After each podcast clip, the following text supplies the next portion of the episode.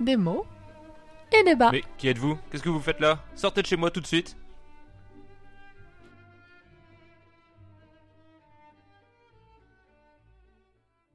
Bonjour à toutes, bonjour à tous, bienvenue dans ce déjà septième épisode de Démo et Débat.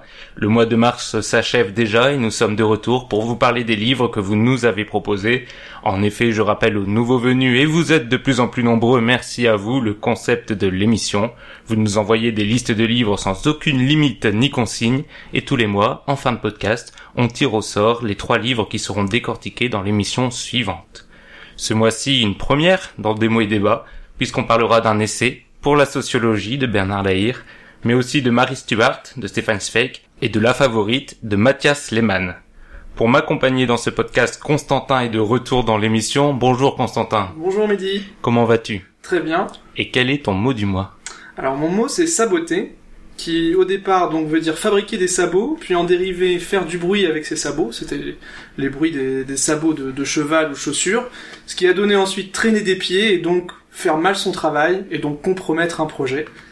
Et si le saboteur donc peut être celui qui réalisera un attentat, il peut aussi être celui qui est en charge de freiner euh, les wagons d'un train à l'aide d'un sabot, le sabot étant la petite pièce en bois qu'on met sur le rail. Et donc l'étymologie de sabot, c'est un mélange entre botte et savate, ou zavata en vénitien, ou ciabatta en italien, ou shabbat en arabe. Merci Constantin pour tous ces, toutes ces informations qu'on ne savait pas euh, si pertinentes sur le, le saboteur. Et j'accueille aussi Marie pour son premier podcast. Bonjour Mehdi. Comment vas-tu? Ça va très bien, merci. Et quel est ton mot? Alors moi j'ai choisi un mot qui illustre un peu ma fin d'hiver, c'est-à-dire acagnarder. Plus souvent à la forme pronominale s'acagnarder. C'est formé sur l'ancien adjectif cagnard qui n'aime pas bouger, paresseux, oisif, voire pire, mener une vie obscure, fainéante, molle et lâche. Oh là là, ça donne envie. Et moi, mon mot du mois est palimpseste. C'est un de mes mots préférés, donc il fallait que je le place un jour dans, dans ce podcast. Le palimpseste est le parchemin dont on a effacé la première écriture pour pouvoir écrire un nouveau texte. Et de manière plus générale maintenant, ça désigne toute œuvre qui est, est écrite ou euh, construite euh, sur les traces, sur les ruines d'une autre œuvre. On peut penser notamment à ces tableaux qui cachent euh, en dessous de leur première toile les brouillons des anciens maîtres. Et donc, nous pouvons désormais passer aux critiques. 800 pages de trop. C'est si bon. C'est si bon. 15 chapitres pourris. C'est extra. C'est extra.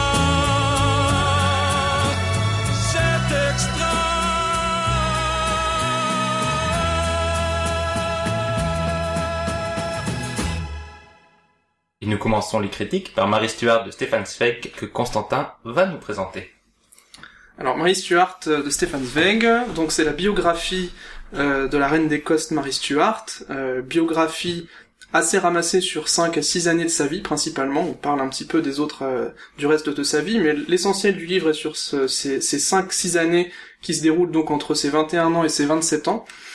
Et en fait, ce qui est euh, marqué dans ce livre, c'est euh, la personnalité de la reine qui va être décryptée par Stefan Zweig, donc Stefan Zweig, euh, auteur autrichien euh, proche de Freud, qui là euh, dépeint toute la toute la finesse du portrait de la reine, d'une personnalité qui va être jetée finalement dans la brutalité du monde. Alors l'un des l'un des axes principaux de ce livre, c'est finalement un combat entre deux reines, Élisabeth Ier et Marie Stuart, qui sont deux figures complètement opposées. L'une étant belle source de fantasmes, euh, féminine, effrontée, cavalière, euh, finalement un peu l'opposé d'Elisabeth, qui euh, elle est beaucoup plus incarnant la, rigueur de la politique, parfois cynique. et donc c'est tout ce, rapport de reine contre reine qui va être décrit pendant toutes ces années. Alors au-delà du récit historique, donc il décrit la vie romanesque de la reine Marie Stuart. Donc le ton aussi pas mal entre le récit d'aventure, aussi donc euh, l'essai de psychanalyse, euh, l'enquête parfois, puisque Stefan Zweig essaye vraiment d'argumenter toutes les thèses qui peuvent euh, être en rapport avec les, les, les décisions qu'a pris la reine pendant sa vie, pourquoi elle a pris ces décisions, il y a telle telle version, telle autre version, et finalement donc on a un récit qui est assez qui se veut assez fidèle de de la vie de Marie Stuart, euh, et donc de comprendre un peu euh, tous ses choix. Et est-ce que ça t'a plu? Moi, ça m'a beaucoup plu, même si ça se rend pas forcément bien compte dans, dans la présentation. Euh, non, ce qui, ce qui est, ce qui est vraiment, euh, ce qui est vraiment intéressant, c'est la, c'est le mélange des genres en fait dans ce livre. C'est à la fois on est pris complètement par l'histoire, euh, puisque c'est, enfin tous les rebondissements euh, possibles, imaginables euh, peuvent, enfin sont, sont présents dans ce livre. C'est une vie euh, extrêmement riche. Parfois, on est proche presque un peu d'Angélique, marquise des anges, au niveau de la reine. En même temps, on a vraiment une, une description très très fine du caractère de la reine, qui reflète aussi un peu le, le ton le ton de l'époque, puisque parfois on a des passages qui peuvent un peu être de misogynie facile, donc euh, peu. assez instructif. Mais je pense que vous aurez votre avis sur ce sujet. D'ailleurs, Marie. Euh, moi, en fait, j'ai vraiment été aussi euh, captivée par euh, le livre de, du début à la fin. J'ai vraiment euh, pris euh, le même plaisir que de regarder une très bonne série historique comme les Tudors. C'est facilement accessible à tous, très bien écrit, une écriture classique qui va bien au type de la biographie, je trouve. Ça n'en fait pas des caisses. C'est c'est vraiment sobre. Ce qui est ultra intéressant, c'est le côté très romanesque, quasiment shakespearien, ultra tragique de la vie de Mary Stuart. D'ailleurs, il le mentionne à foison Shakespeare. Mhm. Il redit souvent que ça a dû l'inspirer, que c'est sa vie, c'est vraiment une pièce de théâtre de, ça. Shakespeare. C'est vraiment fascinant parce que c'est une vie euh, à l'opposé des nôtres de notre époque. euh, c'est des aventures évidemment qu'on ne connaît plus. Euh, et euh, c'est euh, c'est un récit à mon avis, oui, qui touche les amateurs d'histoire, mais pas que. Parce que comme l'a dit Constantin, c'est très romanesque. Il y a différents aspects dans le récit du début à la fin. Donc c'est quelque chose qui m'a qui m'a plu et là où je trouve que Zweig est un peu plus faible par contre c'est quand il essaie de rentrer dans la psychologie des personnages. Je le trouve vraiment moins bon quand il essaie de décrire la psychologie féminine, ça c'est sûr. Euh, le, le nombre de citations euh, misogynes ou sexistes forcément m'a fait hérisser le poil un bon nombre de fois. Mais euh, on lui pardonne, on va dire que c'est aussi euh, l'époque qui a déteint sur lui, il était ami de Freud, donc euh, à mon avis il a voulu jouer les psychologues alors qu'il l'était pas du tout. Donc il est beaucoup plus doué pour raconter les faits, mettre du suspense, essayer de déchiffrer, que d'essayer de déchiffrer les pensées des femmes politiques, ça c'est sûr. Et- et je, vais, je vais te rejoindre là-dessus. C'est vrai que j'ai été assez surpris de la, la tonalité du livre où, euh, en fait, derrière le, le roman historique euh, qui est palpitant sur les, les événements tels qu'ils se sont passés, en même temps tels qu'il est décrit, c'est-à-dire à la manière d'un romancier avec beaucoup de péripéties, comme tu l'as dit, Constantin, il y a vraiment un côté psychologisant qui est très très fort dans Mm. le livre, euh, jusqu'à parfois aller à la psychologie de comptoir, où en effet, euh, la plupart des décisions des personnages sont prises uniquement par rapport à leur caractère. Donc les femmes évidemment hystériques, euh, les hommes soit euh, courageux, braves ou lâches ou mous. Euh, chaque personnage est, décrit dès les, premières lignes de leur description sur leur caractère avec un seul caractère très affirmé. Et ils vont pas dévier du livre de ce caractère. Et toutes leurs décisions, tous leurs actes, toutes les conséquences historiques du livre vont être euh, déduites de ces caractères qu'il a au préalable écrit. Euh, le mari de, un des maris de, de Mary Stuart euh, est lâche, et bien tout le livre va te le rappeler euh, en permanence, et toutes les décisions logiques de ce personnage seront parce qu'il est lâche. Et j'ai trouvé ça un peu dommage, et j'ai même trouvé que ça nuisait au récit historique, parce qu'on a vraiment l'impression que tout tout dépend du caractère des personnages, et en effet, en Ouais, c'est assez euh, simpliste. euh, Dès que dès que la psychologie du personnage est posée, euh, c'est la même tout euh, tout au long du livre. Et euh, comme pour les femmes, dès qu'une femme est un peu complexe, euh, elle est forcément hystérique ou elle est en dehors de la vision normale de la femme euh, que Zweig pou- pouvait avoir. Néanmoins, euh, l'un des atouts majeurs du livre aussi, c'est euh, la, la relation entre Marie Stuart et, euh, et Elisabeth. Je trouve que c'est ce qui apporte beaucoup à la richesse du livre.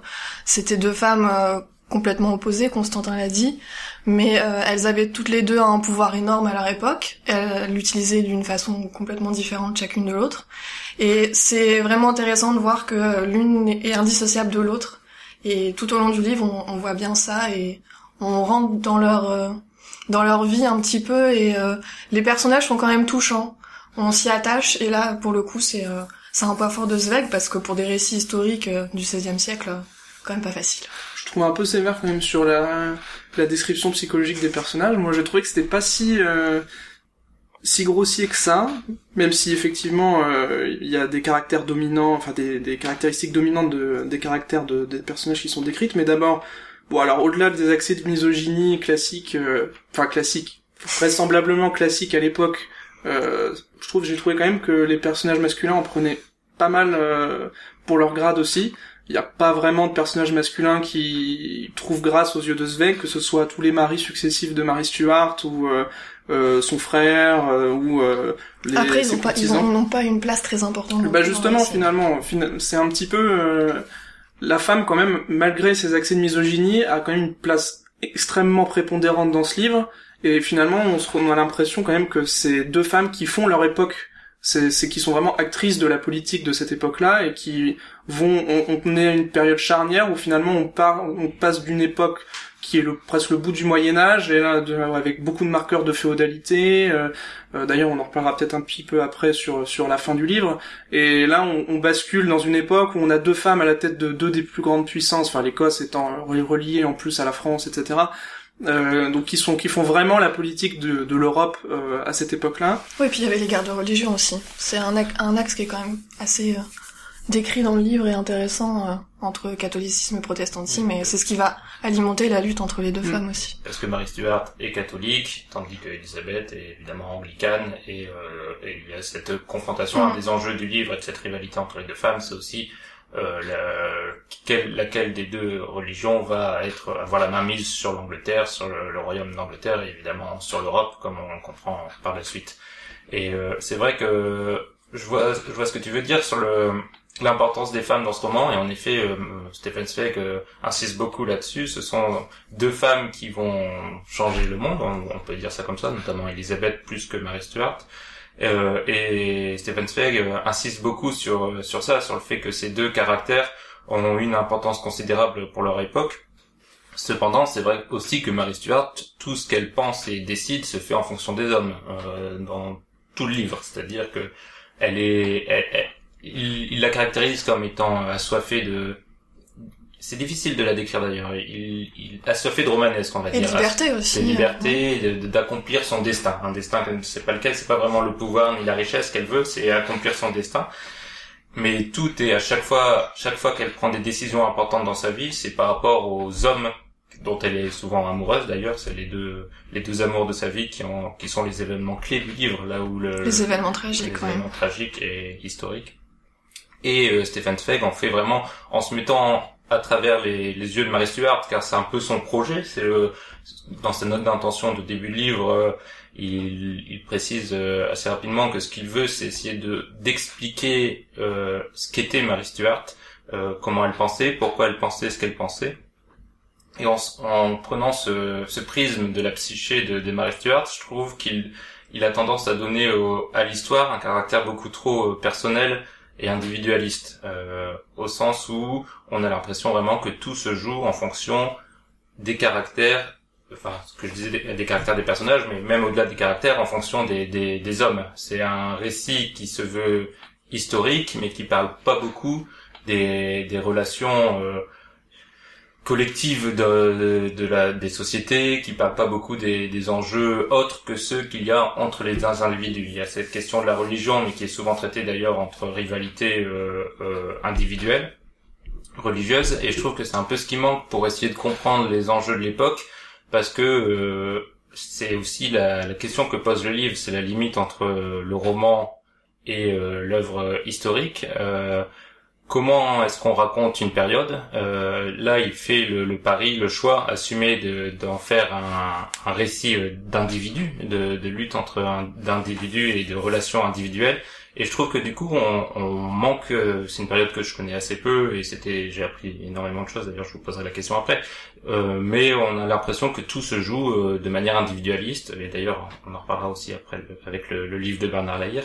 Mais euh, c'est un roman. C'est plus un roman à mon avis qu'un récit historique. Mais Après, c'est peut-être parce que c'est ça décrit aussi la réalité d'une époque finalement. Je pense que le, le, le pouvoir et le, le, la, la- la politique des États était euh, profondément incarnée par quelques individus à cette époque-là. Nous, maintenant, on a une vision beaucoup plus euh, voilà, beaucoup plus collective, voire colla- collaborative du pouvoir de la politique maintenant, même si c'est pas encore euh, parfait, bien sûr, mais mais euh, voilà, à l'époque, c'était voilà, c'était. D'ailleurs, c'est assez bien décrit dans le livre l'écart qui sûrement devait être tout à fait vrai entre ces quelques ces quelques nobles, ces quelques aristocrates et monarques de droit divin avec le peuple.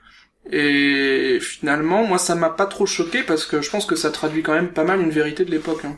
Mm, Je suis Euh, assez d'accord avec Constantin et en plus euh, Zweig a quand même euh, l'habitude dans, dans le livre de citer à de nombreuses reprises des extraits de correspondances ou de, de, de documents de l'époque et même quand c'est écrit par des, des personnes tierces en fait, autres que Marie Stuart ou Elisabeth, toutes ces personnes ne font que de parler d'elle. Donc euh, je pense que c'est comme ce que tu disais, oui, euh, le pouvoir était ultra incarné et, euh, et comme en plus c'est une biographie, moi c'est pas quelque chose qui m'a qui m'a euh, choqué, ouais, on va dire ça. Oui, c'est vrai que c'est c'est très documenté. Comme tu parlais d'enquête, Constantin, euh, il- on a l'impression que parfois, même, il est un peu sur la défensive, euh, Stéphane Zweig. Donc, je pense qu'il devait y avoir des débats à l'époque d'historiens sur, Par rapport aux euh, versions officielles, ouais. pas- oui, voilà, Mm. c'est ça qu'on n'a pas, parce que il, il passe beaucoup de temps euh, à, à justifier ses propos, à justifier ce qu'il appelle euh, sa théorie. Oui, on sent Marie qu'il veut qu'on le trouve légitime ouais, dans l'exercice. Ouais. comme s'il avait peur d'être attaqué euh, en, en procès de d'avoir voulu de faire de Mary Stuart un personnage euh, plus important qu'il l'était ou plus euh, tourmenté qu'il l'était et et c'est assez intéressant de de voir ça. Un autre point amusant du livre, j'ai trouvé, c'est dans la description de Mary Stuart par rapport au peuple et donc de manière plus générale des monarchies par rapport à leur peuple, c'est que Stephen Zweig répète à plusieurs reprises qu'elle en a strictement rien à faire de son peuple et elle le, elle le montre en permanence parce que toutes ses décisions, elle les prend soit euh, par rapport à à, à, sa- à la puissance qu'elle peut avoir, donc c'est-à-dire euh, garder sa couronne euh, d'abord en France, puis en Écosse, puis peut-être avoir celle d'Angleterre, ou par rapport à des relations personnelles comme on l'a dit, et euh, jamais par rapport aux, intérêts du peuple. Et quand même, quand euh, elle a une couronne, ou quand il y a un événement majeur, elle attend que le peuple la double et tout le monde vient la voir parce que c'est le spectacle, c'est la famille royale.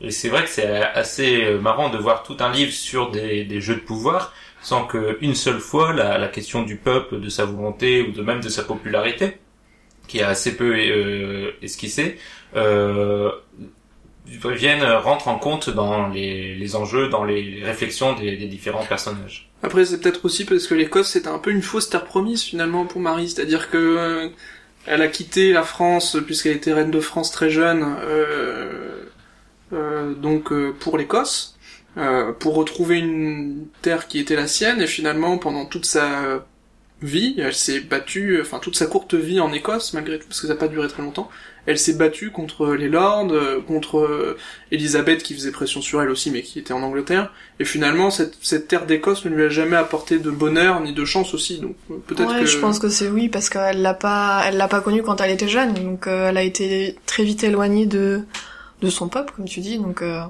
c'est à la fois, euh, oui, ça peut être étonnant, mais c'est le côté hyper contradictoire de, du personnage Marie jusqu'à la fin. On comprend pas trop ses actes et et ses différentes réactions. C'est comme à la fin où elle affiche son catholicisme en étendard alors qu'elle est euh, retenue prisonnière. Elle sent la fin approcher et il y a que la religion comme pour euh, excuser euh, tous les actes qu'elle a pu euh, commettre qui sont quand même euh, assez euh, assez gratinés, pardonnez-moi l'expression, mais euh, c'est euh, ouais, c'est un personnage euh, plein de complexité et je pense que ce côté-là en fait partie. D'ailleurs, on l'a pas dit, mais Stephen Zweig aime beaucoup Mary Stuart. Il le répète. J'arrête pas de dire qu'il répète, mais c'est vrai que Stephen Zweig répète beaucoup.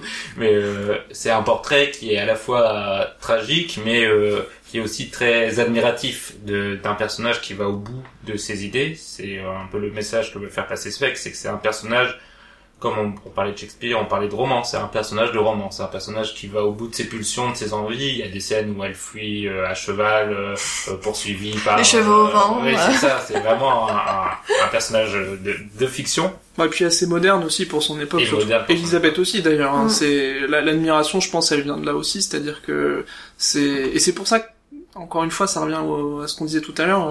Oui, il y a un peu de misogynie, mais quand même, je pense qu'il y a vraiment une admiration pour ces deux femmes parce que c'est vraiment elles incarnent une modernité, même si euh, Marie est un peu euh, extrémiste parfois dans, dans la religion, un peu, un peu, euh, un peu fondamentaliste presque au niveau de la religion, mais au-delà de cet aspect-là, dans ses mœurs, elle est très, très libérale, voire libertaire parfois. Et ça vient peut-être de la France justement parce que, enfin, c'est un peu ce que dit euh, Un peu, oui. Stéphane Zweig, c'est que euh, elle a essayé de recréer, euh, en arrivant en Écosse, une terre assez austère, assez aride, euh, ce qu'elle avait connu dans les cours françaises, c'est-à-dire les, les jeux de poèmes, les, les, les cours, les, les, une certaine insouciance et euh, joie de vivre qu'elle n'a pas connue euh, en Écosse. Mais je pense que quand elle est revenue, c'est ce qu'il décrit, euh, elle a eu l'impression de revenir un peu au Moyen Âge euh, par rapport à ce qu'elle avait connu en France, donc euh, ça a dû être quand même euh, un... assez perturbant pour elle, je pense, et c'est ce qui a dû l'empêcher de bien s'intégrer euh, sur ces terres.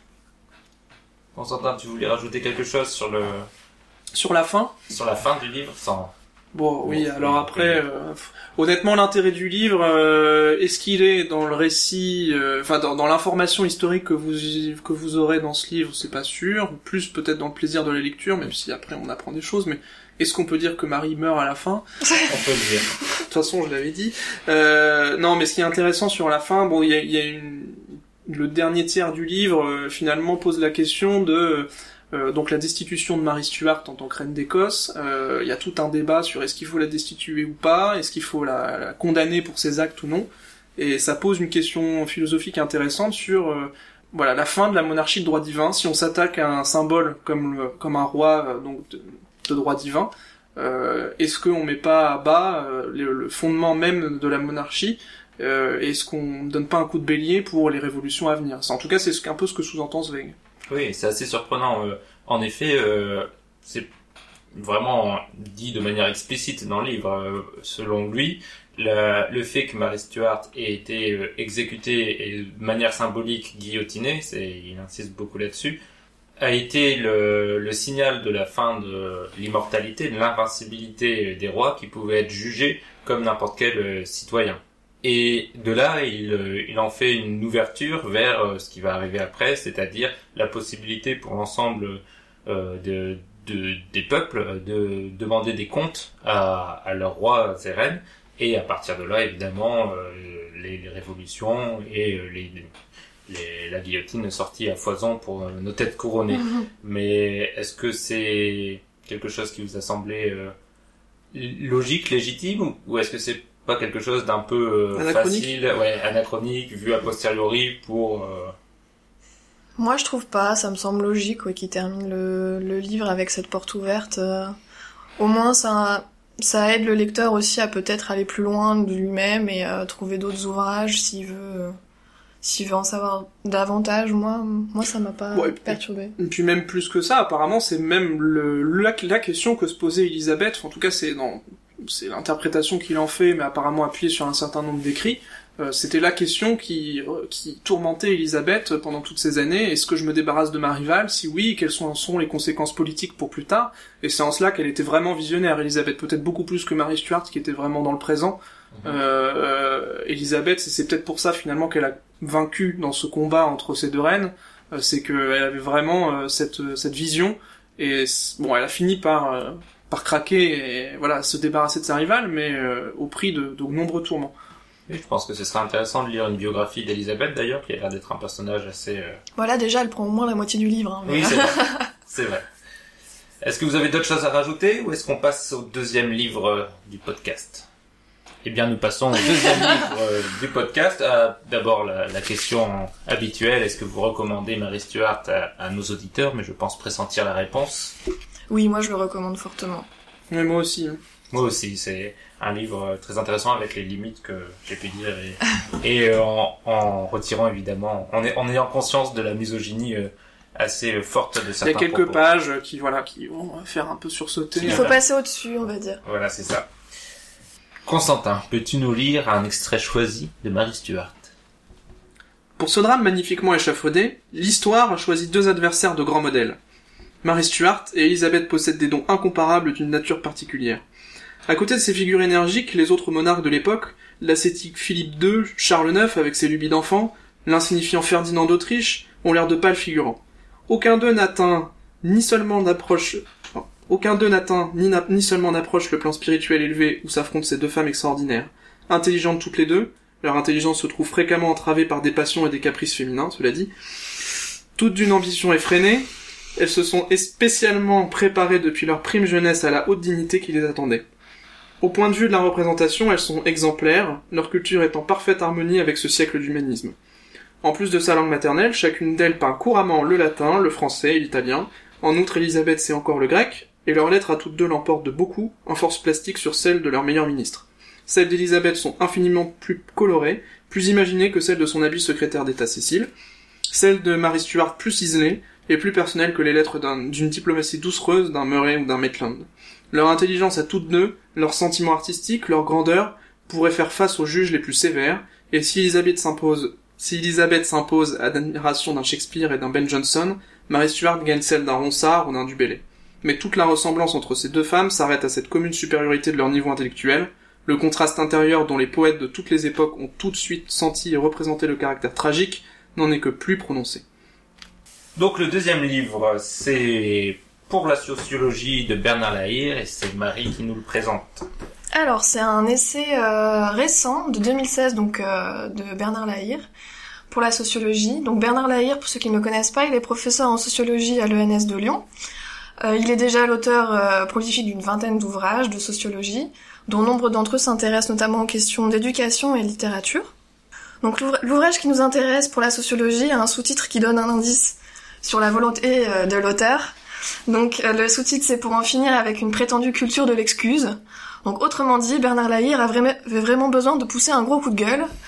Euh, on sent qu'il en avait marre que la sociologie soit, selon lui, maltraitée dans les médias, par les intellectuels et les politiques. Euh, Manuel Valls, je pense, pourra se sentir concerné s'il lit le, s'il lit le livre. Euh, donc pour lui, ça suffit. Et euh, il entend avec ce texte redonner sa crédibilité, toute sa légitimité à la discipline. Le ton euh, est ferme, vraiment agacé, avec l'envie de, de déployer un long plaidoyer pour défendre, euh, défendre la sociologie. Donc tout au long du livre, il déplore avec raison le faible niveau de connaissance euh, sociologique des commentateurs médiatiques et surtout des politiques. Je trouve que c'est ceux qui s'en prennent le plus dans son dans son ouvrage. Euh, pour lui, le débat politique est trop souvent pauvre en vérité scientifique, en vérité rationnelle, dénué d'émotions populistes. Les raccourcis sont nombreux, les fausses vérités, euh, les inexactitudes. Et, euh, et à mon avis, ce qui a motivé, comme je disais, c'était euh, écrit en 2016, ce qui a dû motiver son son ouvrage, c'est euh, le débat politique sur la déchéance de nationalité. Je trouve que ça se ressent beaucoup dans le texte, et d'où ma petite euh, euh, connotation Emmanuel Valls au début. Euh, en cela, le livre est utile et il permet de prendre du recul, de mettre en évidence les faiblesses intellectuelles de notre époque. Peut-être que certains ne seront pas d'accord avec ça, mais Sûrement, euh, je pense que... Il y en a un, apparemment il est pas d'accord. Ah non, non, je parle pas de moi. Mais Non, mais je parle pas de toi non plus. Ah oui, oui, oui, c'est ça. donc voilà. Moi, en tout cas, j'avais pas besoin d'être convaincue. J'étais, je pense, tout tout au long assez d'accord avec lui, donc j'ai pas été surprise, on va dire.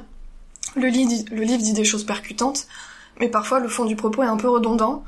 Euh, j'avais l'impression de relire les mêmes passages de temps en temps, et euh, comme je l'ai dit, j'avais pas vraiment besoin d'être convaincue. Pour un livre assez court en plus. Ouais, c'est pas très long. Ça fait à peine 200 pages et euh, c'est vraiment pas écrit petit du tout. Voilà. Et euh, l'une des particularités du livre, c'est euh, qu'on retrouve le ton révolté euh, bien après la conclusion, puisqu'on a droit à un- une addition de 40 pages, donc une Un quarantaine, bonus. ouais, un bonus, c'est ça. Euh, une quarantaine de pages à 100% euh, à charge contre Philippe Val, qui n'avait pourtant pas été épargné euh, dans le corps du texte.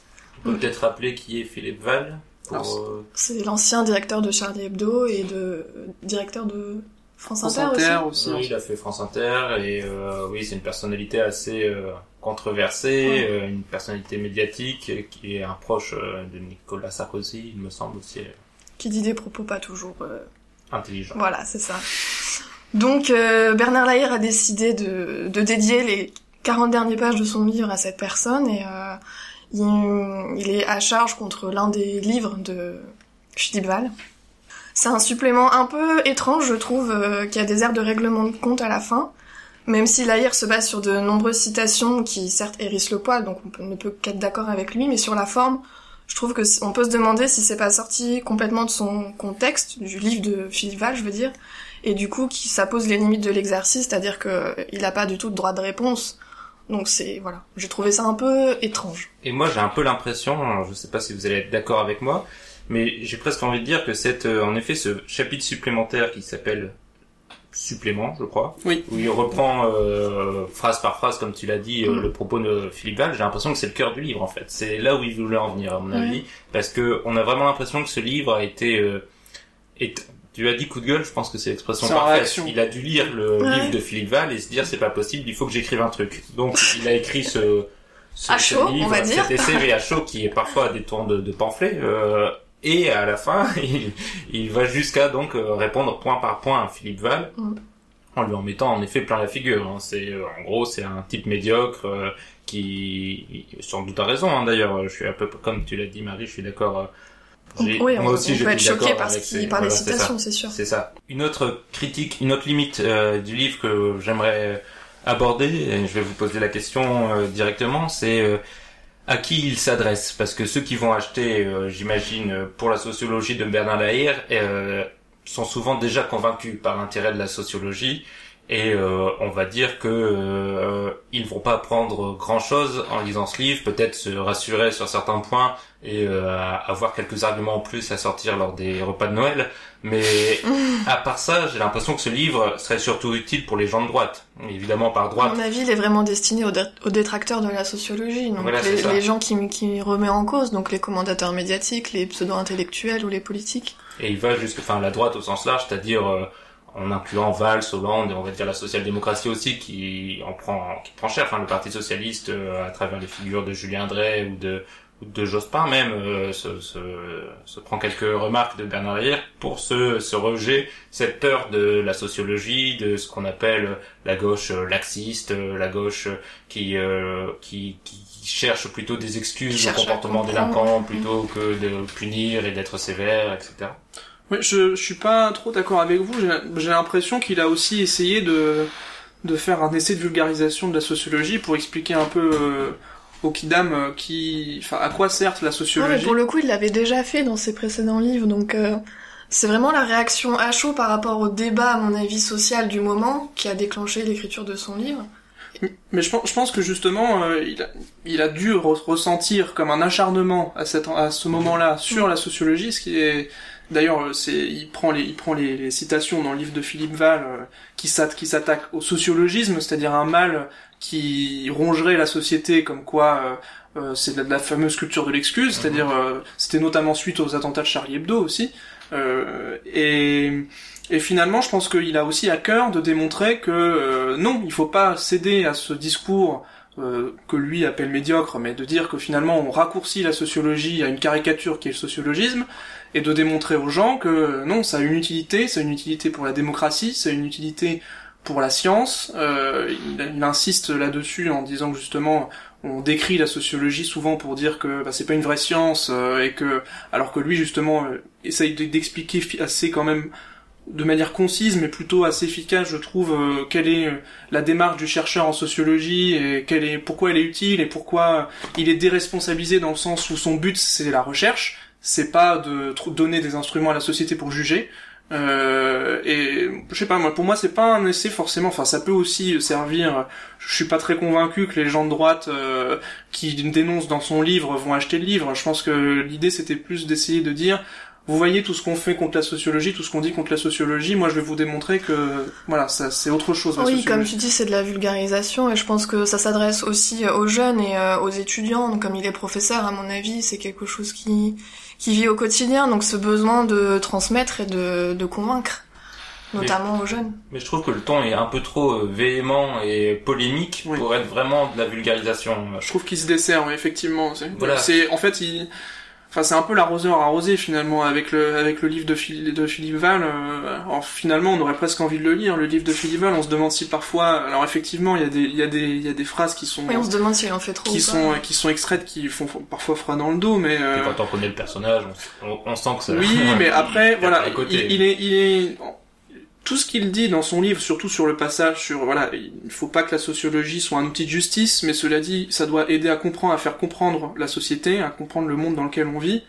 euh, il est pas trop dans une démarche compréhensive vis-à-vis de Philippe Val. Alors après, c'est pas le propos, c'est peut-être pas le lieu pour le faire, mais euh, si Philippe Val a écrit ce livre, euh, il y a sûrement un tas de mauvaises raisons, mais peut-être qu'il y a aussi un fait qui existe parfois dans la société qui dénonce peut-être trop, mais qui est une forme de sociologie dans le sens où il y a peut-être une, voilà, une, une forme de, enfin, il y a, y a des ennemis peut-être de la sociologie en interne, et cela il en parle jamais, c'est-à-dire des gens qui font de la sociologie mais mal, c'est-à-dire qui font du sociologisme. Et qui, euh, sous prétexte de, voilà, on- certains diraient bien pensance, euh, euh, voilà, utilisent une, une, ce qui est une science pour euh, le, tolérer un certain nombre de choses qui n'ont pas forcément lieu d'être. Après, moi, enfin, j'ai quand même envie de dire que ce livre, euh, je pense que Bernard Lérir serait, ne serait pas d'accord avec moi parce qu'en effet, euh, euh, pendant le, l'un des messages qu'il veut faire passer à travers son livre, c'est que la sociologie en soi n'est pas un instrument politique, qu'elle est euh, une aide à la décision, comme tu as dit, qu'elle doit permettre d'expliquer le monde sans donner de mesures normatives de comment le changer ou ce qu'il faut faire pour le changer. C'est juste. Oh, c'est euh, même pas une aide à la décision. hein. Oui, enfin c'est Indirectement, en, comprenant les déterminismes que qu'ont les et les, Les leviers des réseaux, oui, on peut essayer de faire des choses après, mais c'est un deuxième acte. C'est plus à la sociologie de le faire, c'est c'est aux politiques.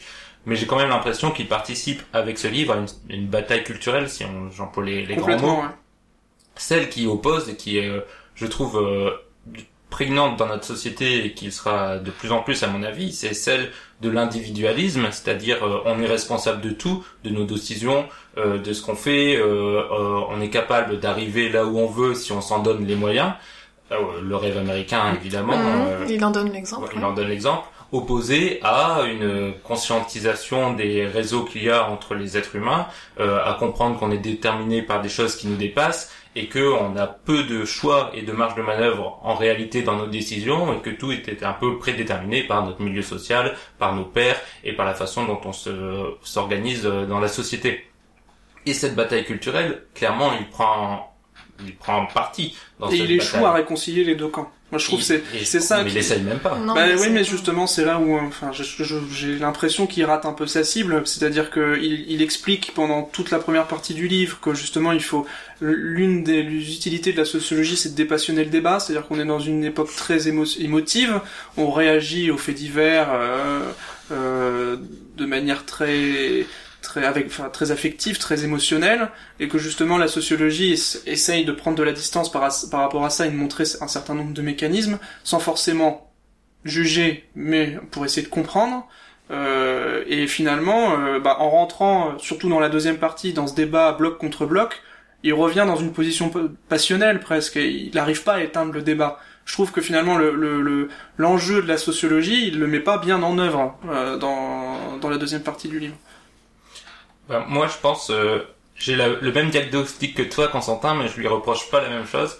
C'est-à-dire que je pense en effet qu'il le qu'il le fait pas, qu'il fait pas ce, ce pont entre les deux les deux pensées et qu'il euh, qu'il mène un combat. Mais moi, je trouve au contraire qu'il l'assume pas assez. Je pense que ce, ce combat doit être mené, qu'il faut vraiment, euh, enfin, la position qu'il a, celle de, euh, il faut redonner une pensée collective euh, de notre société, qu'il faut arrêter de toujours vouloir individu- individualiser les gens parce que c'est les responsabiliser et en les responsabilisant euh, accuser en gros les, les plus faibles et les opprimés du système qui les opprime. Et je pense qu'il devrait assumer le fait qu'il est qu'il a une pensée politique. Oui, il est hyper politisé en vue fait. Ouais, et que ce point de vue, il faut l'assumer et il faut, il se retranche un peu trop à mon avis derrière le, le côté euh, science euh, dure en- entre guillemets. Enfin, la sociologie est une science. À un moment, il fait une analogie que j'avais trouvée euh, totalement ratée, mais alors je, je, là, je l'ai plus en tête, mais il, il essaye à un moment de, de faire, non, parce que il a tendance à aller très vite hein, dans ce livre, comme on l'a dit, il va à la surface des choses. Donc, il, il veut montrer que la sociologie est comme les mathématiques, qu'il y a un côté euh, presque arithmétique on dans ses lois. des statistiques, des voilà, enquêtes, des enquêtes et donc on a une certaine euh, froideur du, du, de la science sociologique. Mais je pense qu'il se trompe totalement en faisant ça et que euh, il faut qu'il assume dans son livre qu'il là c'est un pamphlet il a le temps le ton du pamphlet il a l'humour du pamphlet à de manière reprise euh, à de nombreuses reprises il, il, de manière assez méchante il utilise l'humour. Il doit aussi dire qu'il porte un message politique, un message politique qui est en train de perdre, qui est très minoritaire dans notre société et qui est, qui est pas euh, à la mode, notamment euh, euh, au pouvoir. Mais euh, je pense qu'il a tort d'essayer de, de faire passer ça pour de la vulgarisation ou pour une défense euh, froide de la sociologie. Totalement d'accord avec toi. Très bien, Marie. Est-ce que vous avez d'autres réflexions? Moi non. Tu voulais dire autre chose? Bah, j'ai peur d'être redondant, mais Non, non, sur, le- sur, le- encore une fois, il, il parle pas de la même chose en fait dans le, dans le, dans le livre de Philippe Val, en tout cas dans les extraits qu'il montre. Euh, même si Philippe Val parfois fait un, de ce qu'on comprend, fait un- une superposition entre la sociologie et sociologisme, euh, il parle pas du tout du sociologisme dans son livre. Non. Et finalement, je trouve que malheureusement, euh, sa responsabilité en tant que sociologue, ce serait peut-être aussi de... Enfin, encore une fois, oui, il pourrait aller plus loin encore dans le, en montrant son engagement politique, enfin, que sa pensée est foncièrement politique, euh, mais je suis pas sûr que euh, ça ferait avancer les choses, en fait. Euh, son, peut-être aussi sa mission de, de, alors soit de politique, soit de sociologue, ça dépend de quel point de vue on se place, mais ce serait aussi de convaincre, et finalement ça revient un peu à ce que tu disais tout à l'heure, euh, c'est à part les convaincus, euh, ils touchent la, ils touchent nulle part. Enfin, euh, et c'est pas en, en avec autant d'affection, enfin de de, de, Passion. de, de passion, voilà, pardon, dans, dans son discours, hein, qu'il arrivera à, à montrer, à d'essayer de démonter les arguments d'un Philippe Val sur le sociologisme en disant, euh, voilà, c'est une dérive qui peut exister. Euh, moi, je vais vous démontrer que c'est pas comme ça la sociologie et que c'est utile. Et ça, voilà, il le rate un peu. Et pour le coup, peut-être qu'il a écrit son livre trop rapidement, en fait. Oui. Il a peut-être pas assez pris de recul par rapport au, au débat du moment et, euh, et il s'est laissé prendre dans, Et peut-être que c'est aussi... dans une rapidité qui Ça dessert qui son livre. Mais ça dessert peut-être le livre, mais est-ce que s'il avait euh, pris son temps pour écrire un, un livre de 300 pages, Ça aurait pas été le même livre. ouais. ça aurait pas été le même livre Mm. Est-ce que ça aurait marché? Alors je sais absolument pas si j'a- j'aurais bien aimé savoir. Faudrait que je fasse les recherches. La prochaine fois, je préparerai l'émission. le, le, le rapport de vente. Enfin, ce serait intéressant de savoir le, le nombre de ventes de ce livre, notamment comparé à celui de Philippe Val, parce que le livre de Philippe Val, j'en avais jamais entendu parler. Balèze non dans la culture, Oui. ouais. Est-ce qu'il avait vraiment eu un retentissement Ouais, à l'époque Après, euh, Philippe Val est quand même beaucoup plus connu que Bernard Oui, il Haye, est hein, beaucoup donc plus euh, médiatique. oui. je pense qu'il a un, un public plus large. euh. je Mais encore que- une fois, je pense que les, enfin, il faudrait faire une enquête sociologique sur les gens qui achètent le livre de Bernard Lahire et, ceux qui achètent euh, le livre de euh, Philippe Val. Parce qu'en plus, une chose, c'est qu'il est quand même difficile à trouver en librairie. Enfin, moi, j'ai dû le commander. Pas, pas quand il est sorti, parce qu'il est, il était sorti, Ah bon il était, il, a deux Ouais, ans il est pas resté très longtemps sur très les, sur étagères des librairies, ouais. ouais. Donc, euh, Bah, ça aussi un livre assez non non peut-être pas actuel mais le contenu même du livre n'est pas actuel dans le sens où à mon avis il, pouvait se lire il y a 30 ans il peut se lire dans 30 ans mais c'est vrai que l'épilogue consacré à Philippe Val euh, dans 30 ans euh, on sera même plus qui c'est Ah, ça- ouais, après ça marque une époque, c'est-à-dire euh, c'est ce que tu disais, Ouais. c'est voilà, ça témoigne d'une époque de de voilà de conflits d'idées assez assez violents. Euh, et c'est sûr que c'est pas son livre qui va apaiser la situation malheureusement. Mais après c'est peut-être pas sa vision. Hein, peut-être qu'il faut pas apaiser la situation Ou peut-être qu'il faut pas apaiser la situation. la question maintenant c'est est-ce que vous le conseillez? Là c'est compliqué Euh, bonne question, ouais, c'est difficile de répondre. euh, Instinctivement, je dirais oui, parce que euh, ce livre m'a m'a plu et euh, certes, j'y ai pas appris grand chose, mais bon, le ton révolté a le mérite d'être là et on sent qu'il veut faire quelque chose. Après, j'ai peur que l'audience derrière soit pas très large, ouais. Moi, ce que la réponse que je ferai à cette question, c'est vraiment, c'est typiquement le genre de livre, à mon avis, qu'il faut euh, acheter et euh, offrir aux personnes avec qui on a des désaccords euh, légers sur certains sujets ou vraiment une façon différente de voir euh, le monde.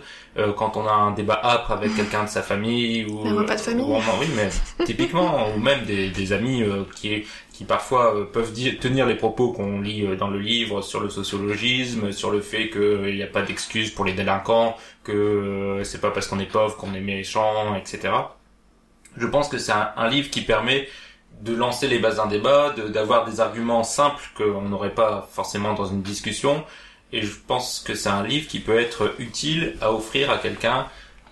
Le problème, c'est est-ce qu'il va le lire, est-ce qu'il va être réceptif à indécis, ce livre, peut-être oui, un indécis ou même, euh, Quelqu'un qui veut s'engager euh, dans la ou politique. quelqu'un qui n'a euh, jamais réfléchi à ces questions-là aussi, parce qu'il y a une grande partie, à mon avis, de la population qui euh, qui considère en effet que euh, chacun est responsable de ses actes, mais sans s'être interrogé sur comment la sociologie peut voir autre chose, que- qu'est-ce qu'un déterminisme, Mm. comment on peut nuancer euh, notre façon de voir le monde, parce que c'est difficile. Il parle d'un mouvement de révolution copernicienne, je crois. Oui, c'est en effet difficile de s'extraire de la pensée qu'on est responsable de chez soi, parce que ça fait peur, tout simplement, de se dire qu'on n'est pas libre, de qu'on n'a pas de libre arbitre. Et donc, je pense que ça peut être une introduction pour des personnes qui n'ont pas déjà ces idées. Euh, si vous êtes déjà convaincu euh, que vous avez euh, lu l'intégrale de Bourdieu, ça sert à rien d'acheter ce livre, je pense qu'on sera d'accord. Mais je pense que ça peut être intéressant de, de, le, de le faire passer, tout simplement. Ouais, je suis assez d'accord. Je pense que c'est c'est c'est assez assez juste ce que tu viens de dire sur le fait que c'est quand même c'est là où c'est un peu frustrant. Je pense que ça pourrait être vraiment un très bon essai de vulgarisation de la sociologie. Euh, sauf que en gros, si vous voulez l'offrir à des jeunes euh, au lycée, etc. euh, en gros, il faut couper les 20, der- les 20 ou les 40 dernières pages parce que ça les, les, les bonnes bases qu'il peut mettre dans son livre, après, en fait, il défait complètement en cristallisant sur une situation et un conflit avec un auteur euh, tous les principes assez fondamentaux qu'il a posés. Et du coup, ça devient complètement partisan et ça peut, je pense, semer le trouble dans, dans l'esprit du lecteur. Mais sinon, oui, c'est un livre à offrir, je pense, pour euh, pour euh, se lan- enfin pour une initiation. Mais il y en a d'autres, hein, des, des bons livres d'initiation à la sociologie, mais dans, dans, il a un bon style celui-là. Vous pouvez con- contacter Constantin, qui vous procurera sa liste des, des bons livres de sociologie. Pas du tout. bon, bah, je pense qu'il est temps de passer à l'extrait. Oui. Marie, qu'as-tu choisi? Moi, j'ai choisi un extrait qui résume bien tout ce qu'on a dit et qui illustre, euh, Parfait. On va en qui juger illustre le livre. Voilà, vous Enfin, on va comprendre et on jugera pas. Ceux qui ramènent les sciences sociales en général et la sociologie en particulier à une culture de l'excuse confondent surtout deux plans pourtant distincts. Le premier plan, non normatif, qui est propre à la connaissance scientifique d'une part, et le second, normatif, qui est propre à la justice, à la police, à la prison, etc., d'autre part. De son côté, le savant étudie ce qui est, et n'a pas à apprécier ce qui est bien ou mal. Comme le rappelait Durkheim dans Éducation et Sociologie, la science commence dès que le savoir, quel qu'il soit, est recherché pour lui-même, sans doute le savant sait bien que ces découvertes seront vraisemblablement susceptibles d'être utilisées. Il peut même se faire qu'il dirige de préférence ses recherches sur tel ou tel point parce qu'il pressent qu'elles seront ainsi plus profitables, qu'elles permettront de satisfaire à des besoins urgents. Mais en tant qu'il se livre à l'investigation scientifique, il se désintéresse des conséquences pratiques. Il dit ce qui est, il constate ce que sont les choses et il s'en tient là. Il ne se préoccupe pas de savoir si les vérités qu'il découvre seront agréables ou déconcertantes, s'il est bon que les rapports qu'il établit restent ce qu'ils sont, ou s'il vaudrait mieux qu'ils fussent autrement. Son rôle est d'exprimer le réel, non de le juger. Et nous passons à la troisième critique de ce podcast, la critique de la BD que je vais vous présenter. Il s'agit de La Favorite de Mathias Lehmann. Et c'est un livre assez mystérieux d'abord. Euh, il n'a pas de quatrième de couverture, enfin, il en a une mais qui ne raconte Sans rien, texte, c'est-à-dire ouais. sans texte, avec juste euh, une image. Euh, du coup, je l'ai abordé comme ça. Je n'ai pas regardé avant euh, sur internet, euh, je, je ne savais rien du livre au moment où j'ai ouvert la première page, et je pense que c'est important d'insister là-dessus. Il faut absolument faire ça. C'est-à-dire si on vous donne envie en parlant de ce livre, euh, lancez-vous directement, achetez-le, ouvrez-le et lisez-le. Euh, N'essayez surtout pas de vous renseigner. Et d'ailleurs, euh, on va essayer, on on va pas essayer, on va réussir. On ne va pas vous spoiler du tout sur l'intrigue. On va être très vague. Ça va être compliqué notamment pour la présentation, mais je pense qu'on peut y arriver. En effet, l'intrigue est assez euh, particulière. On, va seulement vous dire qu'on suit l'histoire d'un enfant qui vit chez ses grands-parents, un grand-père sympathique mais apathique, et une grand-mère stricte, voire méchante. Euh, Mathias Lehmann est au scénario et au dessin. Les dessins sont, j'ai trouvé, assez euh, impressionnants, avec une technique très particulière. C'est dessiné en, en hachure ou en, ou rayure. C'est que des traits noirs, c'est en noir et blanc, il n'y a pas de couleur. Et ces traits sont très prononcés. Ça donne parfois l'impression de, de lire des, des gravures ou euh, ce genre de d'art. Et ça colle vraiment bien au récit, je trouve. Ça donne un côté euh, à la fois euh, un peu en- enfantin dans les formes, un peu euh, imaginaire et aussi sombre. Euh, et ce contraste euh, ressort bien et ça ça aide beaucoup le, récit et ce récit justement qui est euh, raconté de manière assez particulière parce que c'est un livre qui interroge beaucoup une fois qu'on l'a refermé. Euh, L'histoire adopte, comme les traits, un ton parfois naïf et joue beaucoup avec le, non-dit et l'ambiguïté. Et il y a un décalage très fort entre la, la tonalité euh, des jeux d'enfants qui sont parfois racontés, et ce qu'on peut comprendre, ce que le livre laisse supposer en arrière-fond, quelque chose de beaucoup plus euh, angoissant, de beaucoup plus oppressant, sans qu'on arrive vraiment à mettre euh, le doigt dessus, à comprendre euh, ce qui nous est raconté, à comprendre ce qui nous est dit. Et il y a un brusque coup d'accélérateur à un moment euh, dans le récit qui répond à certaines questions de manière assez brutale, assez forte pour nous déstabiliser. Je pense qu'il y a vraiment une volonté de l'auteur de livrer une narration assez particulière dans son rythme et d'utiliser ce rythme pour décontenancer le lecteur.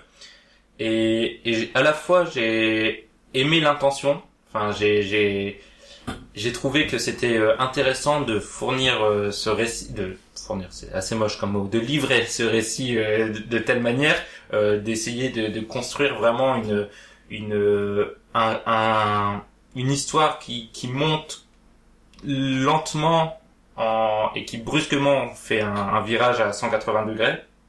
Mais en même temps ça m'a un peu sorti de l'histoire jusqu'à euh, me sortir même de la vraisemblance du récit. Et, et du coup en, fermant le livre j'avais un sentiment à la fois mitigé Euh, j'étais euh, très content d'avoir le livre. J'ai trouvé que c'était une surprise un livre qui qui arrivait à, à nous prendre à, à contre-pied. En même temps j'ai trouvé que le procédé narratif le procédé du de l'auteur se voyait un peu trop et que du coup on avait vraiment l'impression qu'il avait tenté un coup entre guillemets et que du coup c'était euh, on, on ne lisait pas l'histoire pour l'histoire mais on lisait plus un exercice de style que l'auteur avait voulu euh, faire. Et ça m'a un peu gêné mais je dirais quand même que j'ai beaucoup aimé le livre donc c'est vraiment un sentiment assez étrange. Je, je sais pas si j'ai réussi à me faire comprendre et vous qu'est-ce que comment vous l'avez ressenti ce livre? Moi, j'ai beaucoup aimé. J'ai trouvé que, en fait, le livre est vraiment dessiné, enfin, le, le roman graphique, parce que c'est comme ça qu'on dit. Et la, la BD, la BD est vraiment dessinée euh, du point, de- dessinée et racontée du point de vue de l'enfant. Euh, donc, euh, ça s'illustre avec beaucoup de liberté dans, dans tous les procédés graphiques utilisés, c'est-à-dire que on n'a pas de bulle, euh, enfin on n'a pas de bulle, on n'a pas de case, pardon, on n'a pas de case. Euh, les, dessins s'enchevêtrent, euh, on a une liberté dans la disposition euh, des personnages et euh, dans la mise en page. Euh, on a beaucoup de liberté aussi dans les représentations. on verse parfois presque dans le cartoon, on va presque vers Tex. Parfois, on est plus dans des, choses beaucoup plus sombres, presque parfois presque de l'expressionnisme allemand, presque tellement euh, c'est le oui c'est un processus euh, de, de gravure qui qui, re- qui fait ressortir tous les traits euh, de manière assez impressionnante. Oui, donc du coup c'est c'est un c'est un récit très libre. euh, il s'autorise beaucoup de fantaisie et moi j'ai beaucoup apprécié euh, ce, ce cette approche. Alors moi je suis beaucoup plus mitigée. Euh... Vraiment j'ai pas été emballée du tout par cette par cette BD. Même si euh, je suis pas une grande lectrice de BD, mais euh, mais là il y a quelque chose qui qui est pas du tout passé entre le, livre et moi. Euh, au niveau du dessin, certes les les planches parfois doubles sont vraiment très bien réalisées, mais ce qui m'a le plus gêné en fait c'est les les dessins des, des personnages. Il y a quelque chose qui me gênait profondément dans la façon de dessiner les traits. Je, je peux pas l'expliquer, hein, mais c'est très, voilà. très cartoon euh, très arrondi Ouais, c'est très cartoon, ouais. Ça, ça m'a vraiment euh, gênée. Je, j'arrivais pas à accrocher. Euh, alors que pour les décors et, euh, et tout ce qu'il y a autour, je trouvais ça assez réussi. Donc il y a un décalage entre le, les personnages et le reste. Et ensuite, euh, au niveau de l'histoire, j'ai trouvé ça très, c'est quand même très noir, c'est un peu glauque quand même. Euh, tous les personnages, je trouve, sont extrêmement cruels, euh, sauf euh, le- l'enfant qui raconte. Euh, ils sont, je les trouve tous vraiment cruels. Donc euh, je trouvais ça très dérangeant. Euh, mais je pense que c'est complètement voulu. Et, et c'est forcément, oui, ça sert l'histoire. Et que dire d'autre Sur les, euh, les personnages aussi, oui, c'est raconté par un enfant. Mais ce qui est perturbant, c'est que je trouve que tout ce qui, tout ce qui est raconté au niveau des textes, ça fait très adulte. Il y a un décalage complet et il n'y a aucune part d'enfance. Enfin, c'est vraiment pas enfantin du tout. Et je trouve que c'est c'est beaucoup trop adulte dans la façon dont c'est dont c'est raconté. Finalement, finalement, le- le- l'histoire est racontée d'un point de vue, du point de vue de l'enfant, mais qui peut-être raconte son histoire après l'avoir vécu. Donc c'est Mhm. peut-être déjà pour ça que le ton est, est un peu, un peu différent. Et puis finalement, on a l'impression que c'est un peu un enfant qui s'est qui s'est fait voler son enfance. Donc euh, il a été confronté très vite à des choses dures.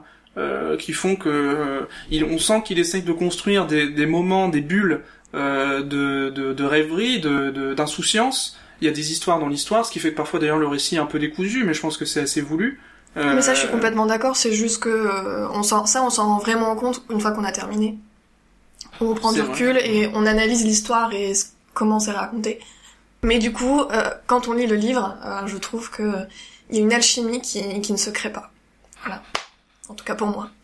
Moi, j'aimerais revenir sur quelque chose que tu as dit, euh, Constantin, et en effet, euh, j'avais pas insisté dessus sur la présentation, mais je pense que c'est important de le dire. Tu as parlé de, de liberté dans, dans les formes et dans, dans le graphisme et dans le, euh, euh, ce que se permet l'auteur, et en effet, il y a, déjà, il faut dire qu'il y a beaucoup de traits d'humour euh, assez, assez forts. Moi, j'ai beaucoup ri, euh, de manière euh, un peu paradoxale en lisant le livre, et, euh, et, et notamment dans les, et il y a aussi des, des, des c'est vrai parfois des, des sortes de vignettes en fait, des, des, des choses totalement hors contexte où parfois c'est l'imaginaire de l'enfant qui se recrée et il en profite pour se permettre des choses vraiment euh, assez folles, notamment à un moment il y a Valérie Giscard d'Estaing qui intervient, c'est assez incroyable, C'est incroyable.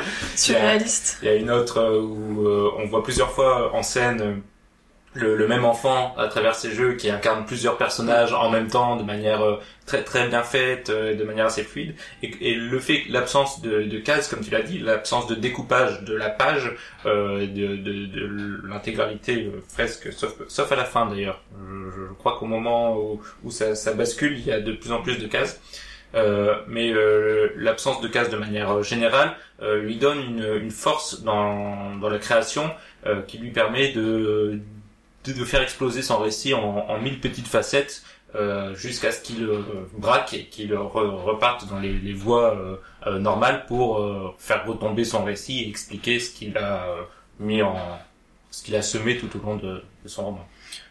Oui, puis je trouve qu'il y a un- une autre facette du livre qui est peut-être moins visible, mais qui est assez intéressante aussi, c'est ça raconte une France des années 70, donc ça se passe en 76, en Seine-et-Marne, voilà, dans une- un petit village euh, un peu voilà isolé, et finalement, bah c'est assez, à la fois il y a un côté désuet parce que voilà il y a des choses dans, dans le récit, euh, des objets etc qui font voilà on se rend compte que ça se passe dans les années 70, mais en même temps il y a un côté assez actuel quand même.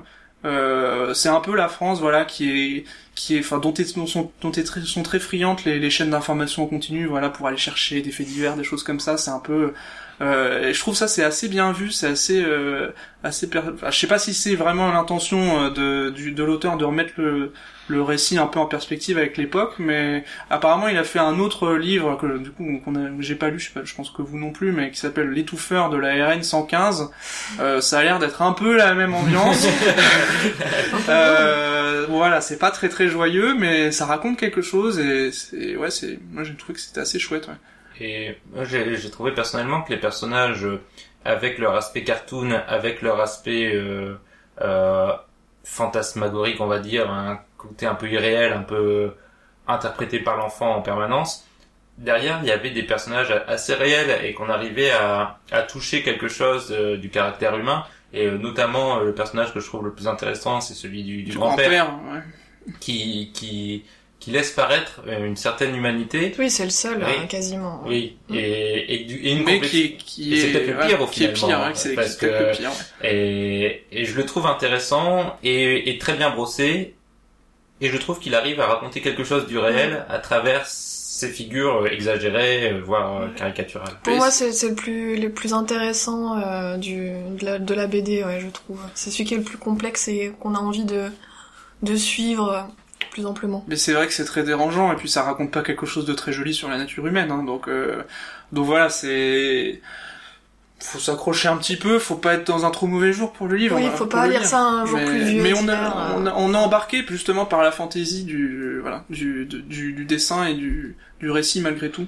Oui, et Par le puis point de vue de pendant l'enfant. une grande partie de, de l'œuvre, on, on sent qu'il y a quelque chose qui cloche, mais Oui, il y a un petit côté thriller derrière. Il y a- mais mais j'irais pas dire que l'œuvre est, est glauque dès le début. Enfin, je, je trouve qu'on n'est pas. Est-ce quand qu'on a même une ambiance pesante, Oui, hein. c'est ambiance pesant, pesante. Ouais, c'est exactement, pesant. ouais, Ouais, exactement. C'est pesant.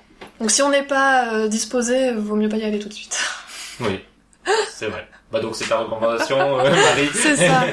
C'est ça, oui, c'est c'est vraiment un peu pesant, donc euh, euh, vraiment, je pense que c'est bien pour les amateurs de BD quand on veut découvrir un genre peut-être un peu plus noir ou, euh, moins léger. Mais euh, mais sinon, je le recommanderais pas euh, comme ça euh, à tout le monde.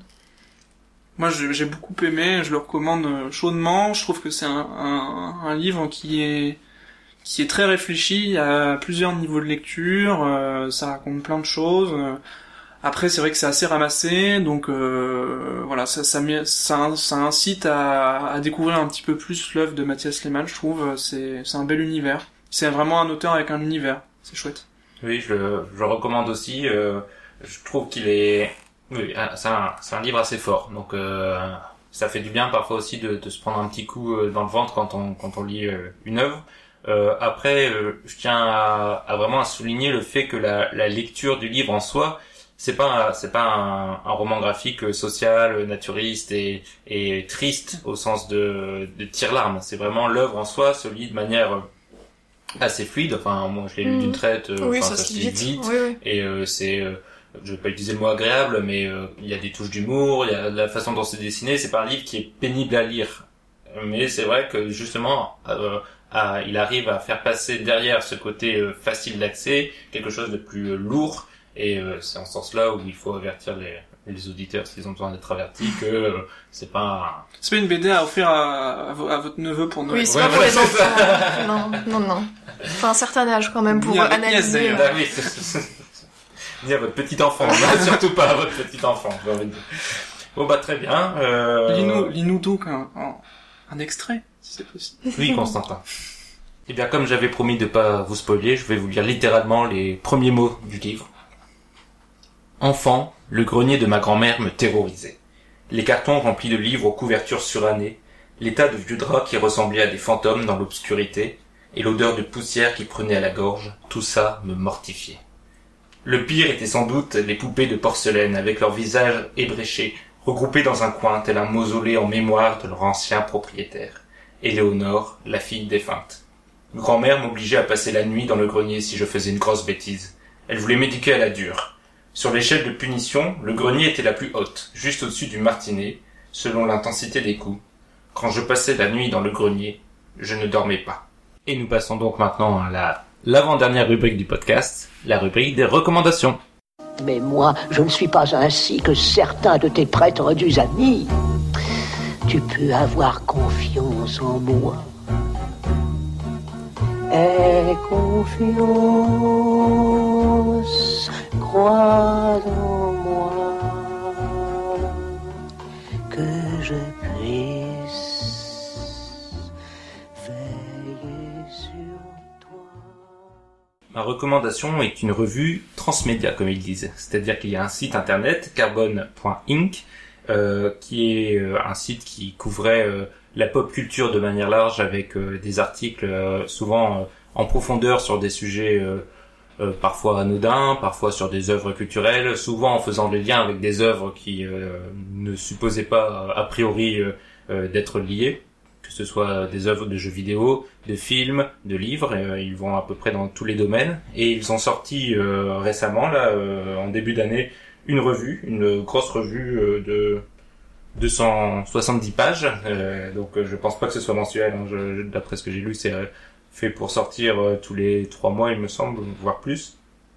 Et c'est euh, déjà un, un beau livre euh, qui contient euh, des extraits de BD, des extraits de nouvelles, des articles assez documentés sur des sujets très différents. Ce n'est pas une compilation des articles internet, c'est complémentaire du site internet. Et en plus de ça, alors elle n'est pas encore sortie, mais il va y avoir une application qui, euh, lorsqu'on l'utilisera notamment sur certaines pages du livre, nous apportera euh, des compléments. Donc c'est vraiment pensé comme quelque chose de, de multi-support. Et euh, pour l'instant, alors j'ai pas lu toute la revue, euh, j'en ai lu une petite partie et j'avais déjà lu quelques articles du site internet. C'est euh, ma foi très intéressant et c'est un, beau projet. Alors je sais pas si ça va trouver son public. Ça, ça avait été financé sur euh, si c'est pas si ce n'est- pas Kickstarter, c'est Ulule ou un autre site de crowdfunding, mais ça a été financé donc à mon avis sur quelques numéros. Mais euh, si ça trouve son public et si ça continue à ce rythme-là, c'est euh, en tout cas quelque chose à, à suivre. Donc euh, je vous recommande. Euh, ça se trouve dans la plupart des magasins. Moi je l'ai eu à la Fnac. Donc ça s'appelle Carbone et le premier numéro est sorti euh, cet hiver. Constantin, quelle est ta recommandation? Alors ma recommandation, c'est un site internet. euh, Carbone? Qui s'appelle Comptoir Local, qui est donc euh, un peu un site à mi-chemin entre euh, le marché de quartier et, euh, et le supermarché en ligne. Euh, le- L'objectif du, du site, donc c'est un site commercial hein, par contre, euh, mais c'est de, de mettre en relation donc les producteurs locaux, euh, donc les producteurs de, de, de, de produits alimentaires, euh, avec les consommateurs pour dans une démarche de circuit court. Euh, donc vous faites vos, vous faites vos courses en ligne, euh, vous avez euh, le, le descriptif de tous les producteurs, vous pouvez les contacter si vous voulez, euh, et ensuite euh, la plateforme euh, fait le tour des producteurs pour aller chercher vos produits et vous les amène chez vous. Donc ça c'est quelque chose de très pa- parisien, région parisienne, puisque c'est sur toute la région parisienne. Donc pour les autres euh, régions, euh, pour la démarche locavore, on va dire, il y a trois sites euh, qui recensent un peu les, les, les initiatives sur ce dans cette même veine. Il y a Végétable, qui est donc qui recense à la fois les producteurs bio du coin et les restaurants locavores. Euh, il y a la page près de chez nous de Colibri, le, mouvement Colibri, euh, qui euh, pareil qui est un peu comme Végétable, qui fait un peu la liste des points relais des productions locales. Et on a aussi le site Locavore qui recense des réseaux un peu comme comptoir local, qui fait un peu le, même travail et qui peut même aider les, les gens à monter leur propre réseau, leur propre réseau si dans leur région ou dans leur dans leur ville il n'en existe pas. Et donc si vous voulez aller un petit peu plus loin, il y a une page sur le, le site du ministère de l'Agriculture qui s'appelle Manger local partout en France, qui recense euh, tout un tas de de- d'initiatives dans cette même veine pour manger local et bio. Marie, c'est ta recommandation Euh, ben on reste dans la consommation, ce sera Ah. le thème des recommandations. Euh, mais en fait, comme c'est un podcast euh, de critique littéraire, euh, j'avais envie de parler de l'endroit où on achète nos livres. Je suis toujours assez attristée d'entendre les gens euh, parler euh, du fait qu'ils achètent leurs livres sur Amazon. J'ai rien contre Amazon personnellement, mais je quand suis sûr même. que t'as des choses sur Amazon. C'est facile à trouver. Hein. Non, mais j'ai rien contre eux, mais je trouve que les librairies euh, et les libraires euh, méritent d'être défendus. Ils font un métier euh, important pour euh, la vie culturelle dans nos villes et euh, sur, euh, enfin même dans les, les villes moyennes surtout et les villages.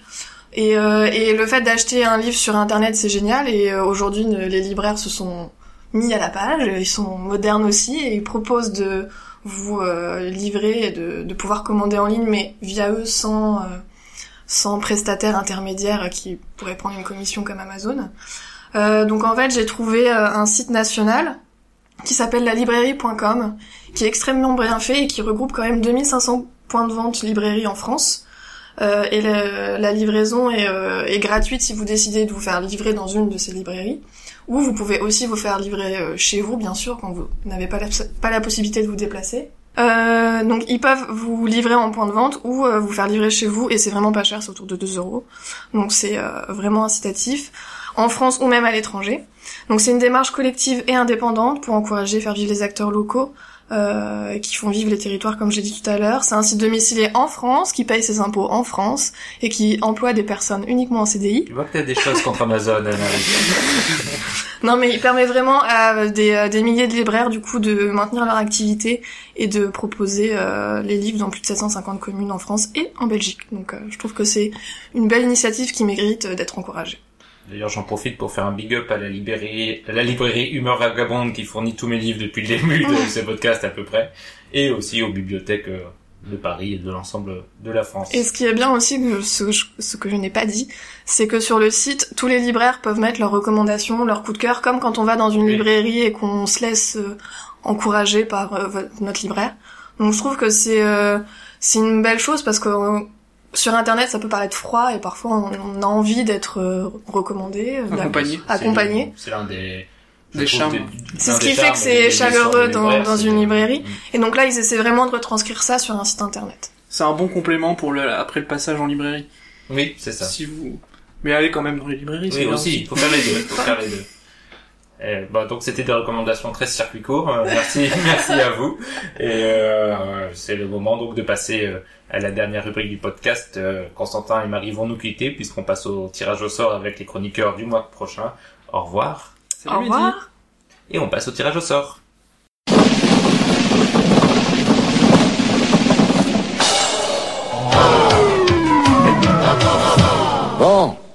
Et nous sommes de retour pour la partie tirage au sort du podcast et pour cela j'accueille les chroniqueurs du mois prochain. Esther, tu fais ton retour. Bonjour Esther. Bonjour Mehdi. Et Pierre aussi. Bonjour Pierre. Bonjour Mehdi, bonjour Esther.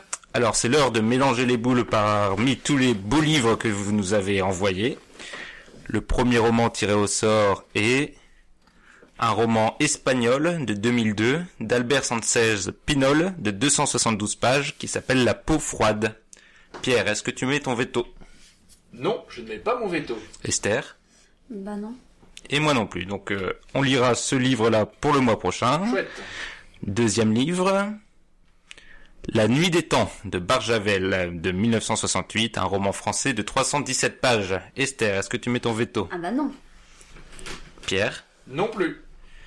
Et moi non plus, donc euh, parfait, pas de veto sur les livres. Donc La peau froide et La Nuit de Temps seront nos livres pour le mois prochain. C'est l'heure de tirer la BD. J'ai hâte. Enigma, un comics américain de 1995 de Peter Milligan de 208 pages. Esther, Ah, on est sur une bonne BD là déjà. une belle BD américaine. Ok, ok pour moi. Pierre Ah oui, si ça fait 208 pages. On ne se moque pas des accents belges euh, du présentateur, sinon on est viré très vite, Pierre. Très bien, donc euh, nous lirons La peau froide d'Albert Sanchez Pinol, La nuit des temps de Barjavel et Enigma de Peter Milligan. Pas de veto pour cette fois-ci, nous avons affaire à des chroniqueurs courageux. À dans un mois, bonne lecture à vous et euh, bon mois pour les auditeurs. Salut Salut